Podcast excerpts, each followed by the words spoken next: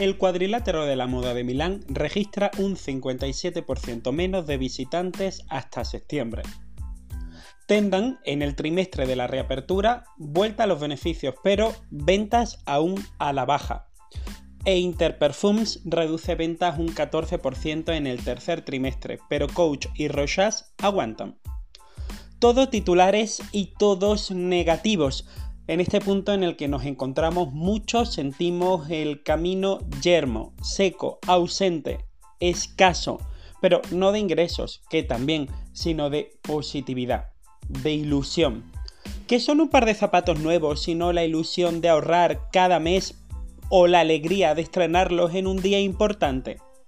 ¿Qué es la moda sin ilusión? ¿Qué es la moda sin buenas noticias?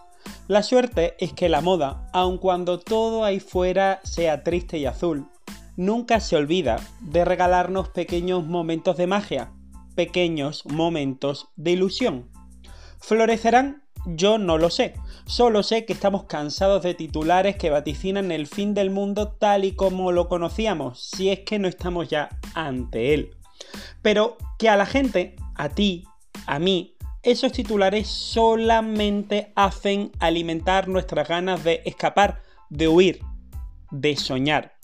Y con este podcast siempre he buscado el sueño, al menos las buenas noticias. Y la moda nos trae esta semana noticias de esperanza y de aliento. Pero claro, si yo hubiera sabido que esto iba a ser un noticiero, quizá hubiera empezado de otra forma.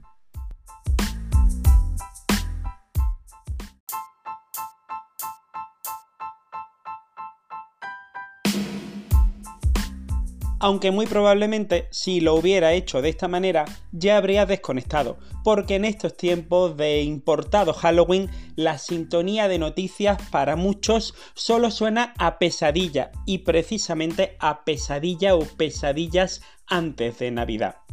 Dejando a las brujas atrás, miremos atrás para pensar en Roberto Cavalli, por ejemplo. ¿A que ya no te acordabas de él? Normal, la firma lleva años a la deriva, aunque yo aún intento comprender cómo una marca de renombre con un personaje de la fiereza del propio Roberto Cavalli al frente, de repente desaparece, cae en el olvido. Y no ha desaparecido de forma física, francamente, porque la marca sigue diseñando colecciones y sigue vendiéndolas, pero sí lo ha hecho del mapa de influencia de la moda, ese en el que un día lo eres todo y al otro nadie sabe ni siquiera pronunciar tu nombre. Cavalli se fue dejando su marca homónima con el pabellón bien alto, como solemos decir en el argot popular, y con un sustituto de primer nivel, Peter Dundas, actualmente al frente únicamente de su propia marca, y cuya labor en Cavalli fue tan poco notoria como la de Alessandra Fascinetti en Valentino. Ah, que no sabes de quién te hablo, ¿verdad? Claro, es que para prueba, un botón. El caso es que Cavalli trajo un lustro a la deriva como si de una radiografía del momento social que vivimos se tratara, ha llegado a un nuevo puerto. Un puerto que tiene nombre y apellido, el de Fausto Puglisi.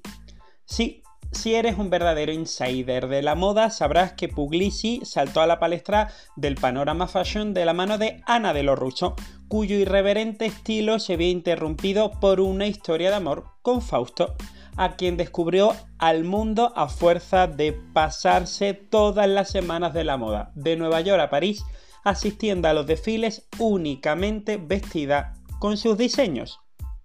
Diseños que recordarás por sus vibrantes colores y por sus aplicaciones metálicas, y, de hecho, tras esto, Fausto alcanzó el Olimpo de la moda, vistiendo en menos de un año a Madonna y a Beyoncé, y hasta siendo nombrado director artístico en 2012 de Húngaro.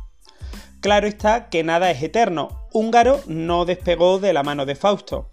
La hermandad de los rusos Puglisi mm, parece que está rota. Y este último ha intentado sobrevivir en los últimos años a golpe de ventas privadas a precios de saldo y colaboraciones con el gran consumo de la mano de la también italiana Marina Rinaldi, para quien ha firmado un par de colecciones cápsula en los últimos años. Pero claro, el sol vuelve a salir para Fausto, no solo porque lo verás en muchas de sus creaciones, sino porque se enfrenta a una nueva etapa, donde el objetivo no es fácil. Esa etapa es una etapa de renacimiento. Así que Fausto no solamente es un hombre con suerte, Cavalli también es una firma con suerte, porque tiene la suerte de contar con un creador lleno de luz y de talento en sus filas. Y oye, hablando de filas, a las filas, pero a las de Celine, me uniría yo tras el último desfile de la marca celebrado en Mónaco.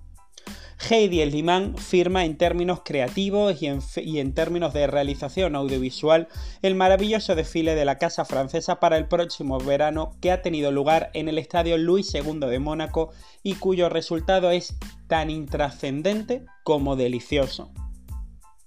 ¿Cómo es posible que un diseñador como Heidi Sliman, que lleva sin inventar nada nuevo 20 años, me capte con un desfile donde las novedades son inexistentes?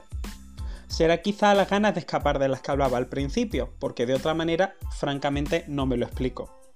El desfile de Celine vuela a Mónaco y lo hace a un paraíso terrenal, de la mano de prendas que son 24/7, con logo, que todas seguro que ya has visto antes, que de verdad no suman nada, que mmm, tienes en tu armario, que no necesitas, que no son nuevas, que son repetitivas, pero que son exactamente el uniforme que necesito en mi vida en el año 2020. Paradójico, ¿verdad?